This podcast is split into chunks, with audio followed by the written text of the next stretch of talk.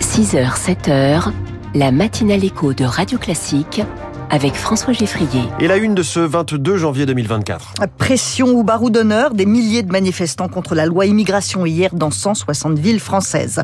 Blocage et colère, les agriculteurs font entendre leur ras-le-bol. Gabriel Attal reçoit les syndicats aujourd'hui. Et puis il n'y a plus que deux candidats à l'investiture républicaine aux États-Unis. Ron DeSantis jette l'éponge et soutient Donald Trump. Après ce journal, des centaines de suppressions de postes à la Société Générale. Le détail dans les titres de l'économie à 6h10. 6h15, la France de demain, une France d'amateurs d'art qui se retrouvent sur un réseau social spécial sans algorithme obscur. Et puis les classiques de l'économie, Natacha Valla va nous emmener en Argentine, pays qui fut une puissance mondiale de premier plan et qui décline peu à peu. Ce sera l'Argentine à 6h20. Virginie Fulpin, des milliers de manifestants ont défilé contre la loi immigration hier en France. du simple au double, 75 000 selon la police, 150 000 selon les organisateurs dans 160 villes de France. C'est jeudi que le Conseil constitutionnel se prononce sur la loi immigration et les manifestants voulaient mettre la pression sur le gouvernement avant cette date en demandant que la loi ne soit tout simplement pas promulguée. Julie Drouin était dans le cortège parisien. Le froid parisien n'a pas découragé les manifestants venus en nombre et bien emmitouflés. Guillaume, bonnet vissé sur la tête, est un habitué des manifestations et l'affluence le rendrait presque optimiste. Même sur des manifestations où on sait d'avance que ça va pas servir à grand chose, on y va quand même. Là, on voit qu'il y a quand même une grande partie de la France qui ne se reconnaît pas du tout dans cette loi. Vu l'ampleur de la mobilisation, vu le monde qu'il y a, je me dis que ça peut peut-être, peut-être éventuellement faire bouger les choses. Catherine non plus n'en est pas à sa première mobilisation et à son âge, qu'elle ne dit pas, cette militante, elle n'y croit plus beaucoup. Mais être cela compte. Une manifestation n'a jamais vraiment euh, bloqué. Mais en tous les cas, pour moi, ça a un sens. C'est important que les citoyens puissent se retrouver sur des idées de fraternité, d'égalité. Moi, je vis ici et j'ai envie de faire connaître ma voix. Pour un vrai changement politique, Marius, 25 ans, mise plutôt sur les prochaines élections. Il manifeste aujourd'hui en solidarité avec les personnes immigrées. Je viens pour déjà montrer aux gens concernés par cette loi, parce que c'est les premières victimes, qu'ils sont pas seuls, qu'on va les soutenir. Alors là, c'est à une échelle qui certes n'a pas d'impact direct sur leur vie, donc il faut accompagner son action de choses dans les associations, etc. Mais voilà, montrer qu'il y a une masse de gens qui sont prêts à voter ou au moins à se battre pour leurs droits. À défaut d'être entendus, ces manifestants seront très attentifs à la décision ce jeudi du Conseil constitutionnel sur la loi. Les points de deal, ces endroits où s'organise le narcotrafic en France, Gérald Darmanin fait les comptes. Le ministre de l'Intérieur annonce que 1000 points de deal ont été supprimés en trois ans. L'année 2023 a été une année record en termes d'interpellation et de saisie liées à la drogue. Le problème, c'est que les faits de violence dus au trafic ont aussi beaucoup augmenté. 315 homicides ou tentatives, c'est 57% de plus qu'en 2022. La colère monte chez les agriculteurs. C'est une crise profonde qui secoue le monde agricole et la colère se fait entendre. L'autoroute A64 au sud de Toulouse est toujours bloquée ce matin. D'autres blocages sont attendus cette semaine. Le gouvernement tente de désamorcer la crise. La présentation du projet de loi sur l'installation agricole prévu mercredi est reportée pour y ajouter un volet simplification et pour dialoguer avec les agriculteurs.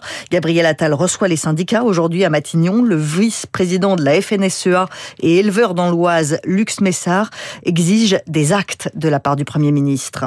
Ça fait des années qu'on annonce euh, cette simplification de la réglementation. Ce Premier ministre, notre ministre de l'Agriculture, a raison de le dire, mais à force de le dire, comment et quand on passe aux actes. Et ça vaut au niveau européen, ça vaut au niveau français, pour que justement on baisse nos charges et puis qu'on arrête d'importer des autres pays du monde des produits avec lesquels on n'a pas du tout les mêmes exigences environnementales. Il y a urgence d'avoir des réponses, sinon oui, cette détresse, ce malaise pourrait être beaucoup plus difficile à tenir. Ça sera des conditions essentielles pour lever les barrages qui vont se multiplier en ce début de semaine, ça je peux vous l'annoncer. Lux Messard avec euh, Charles Ducrot, des agriculteurs en colère, des pêcheurs aussi. C'est à partir d'aujourd'hui pendant un mois qu'ils doivent rester à quai dans le golfe de Gascogne, du Finistère à l'Espagne. Une mesure inédite qui vise à réduire le nombre de dauphins pris dans leur filet. 450 navires sont concernés, des indemnisations sont prévues, mais les marins pêcheurs redoutent un coup mortel porté à la filière. C'est la fin du bouclier tarifaire et les prix de l'électricité vont augmenter au 1er février, plus 8,6% pour les consommateurs qui ont des contrats de base, plus 9,8% pour ceux qui ont des contrats heure pleine, heure creuse. Céline Cajoulis va tout nous expliquer. Ce sera la seule hausse du prix de l'électricité cette année. La prochaine aura lieu en février 2025. Une hausse qui correspond à la fin annoncée du bouclier tarifaire qui a déjà coûté à l'État toute aide confondue 90 milliards d'euros. Une hausse liée à un retour progressif de la taxe intérieure de consommation sur les produits énergétiques qui avait baissé pendant la crise du Covid. Concrètement, cela veut dire une hausse de 18 euros par mois pour une famille de 4 personnes vivant en pavillon et se chauffant à l'électricité. La hausse est de seulement 5 euros par mois si le chauffage n'est pas électrique et une hausse comprise entre 6 et 8% pour les professionnels. Cela rapportera 6 milliards d'euros à l'État, mais une grosse partie sera reversée aux producteurs d'énergie renouvelable dont les prix de vente sur le marché sont en ce moment plus faibles que prévu et que l'État doit compenser. Mais attention, en août prochain, il y aura une hausse du tarif d'utilisation des réseaux publics de distribution d'électricité qui n'est pas chiffré pour l'instant et qui pèsera un peu plus sur la facture. Le procès des attentats de Trèbes et Carcassonne s'ouvre aujourd'hui devant la cour d'assises spéciale de Paris. En mars 2018, le terroriste Radouane Latkim avait tué quatre personnes lors d'un périple meurtrier. Il avait notamment pris des otages dans un supermarché. C'est là où le gendarme Arnaud Beltrame avait été tué. Radio Classique, il est à 6h06. Les soldats de l'OTAN débutent aujourd'hui un exercice militaire d'ampleur. Ça fait 35 ans que l'OTAN n'a pas mené de telles opérations depuis la guerre froide en fait. 90 000 soldats mobilisés pour l'opération Steadfast Defender. Des navires de guerre, des aéronefs, 31 pays vont s'entraîner ensemble. Avec la guerre en Ukraine notamment, l'OTAN se rend compte que ces répétitions générales sont très utiles, nous explique le général Dominique Trinquant. L'OTAN avait oublié ce que c'était après les années 90, la guerre froide qui était terminée, et il n'y avait plus de guerre possible en Europe, c'est du moins ce que pensaient les gens. Maintenant, la guerre est de nouveau en Europe, l'OTAN se prépare à la guerre, si tu veux la paix, prépare la guerre pour montrer que l'OTAN est prêt et être dissuasif vis-à-vis d'une agression potentielle de la Russie. Avec la guerre qui est actuellement en Ukraine, ça n'est pas l'OTAN qui est engagé en Ukraine.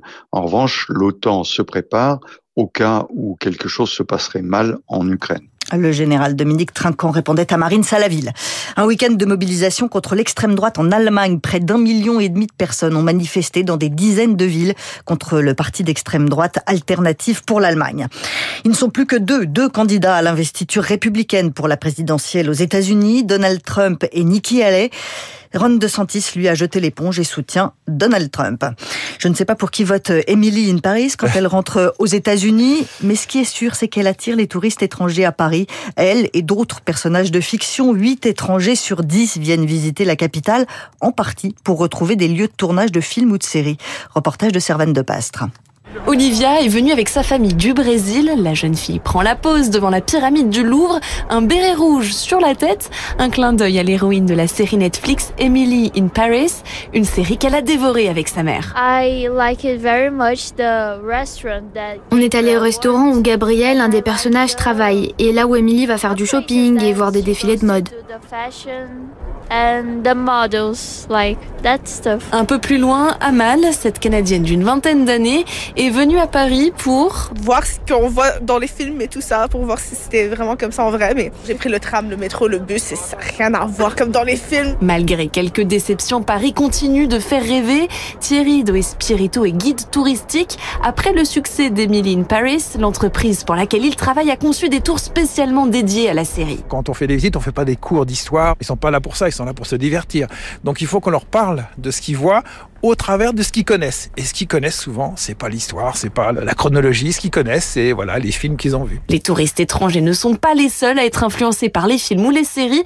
22% des Français disent avoir voyagé dans l'Hexagone après avoir regardé une fiction. Le reportage de Servane de Pastre pour euh, Radio Classique. François, est-ce que vous visitez euh, des villes pour voir les lieux de tournage? Je sais que vous êtes allé au château de Versailles euh, ce week-end. Je n'en dirai pas plus, mais peut-être que ça a rapport avec des séries, j'en sais rien. Alors, vous avez alors, vu à la base, pas du tout.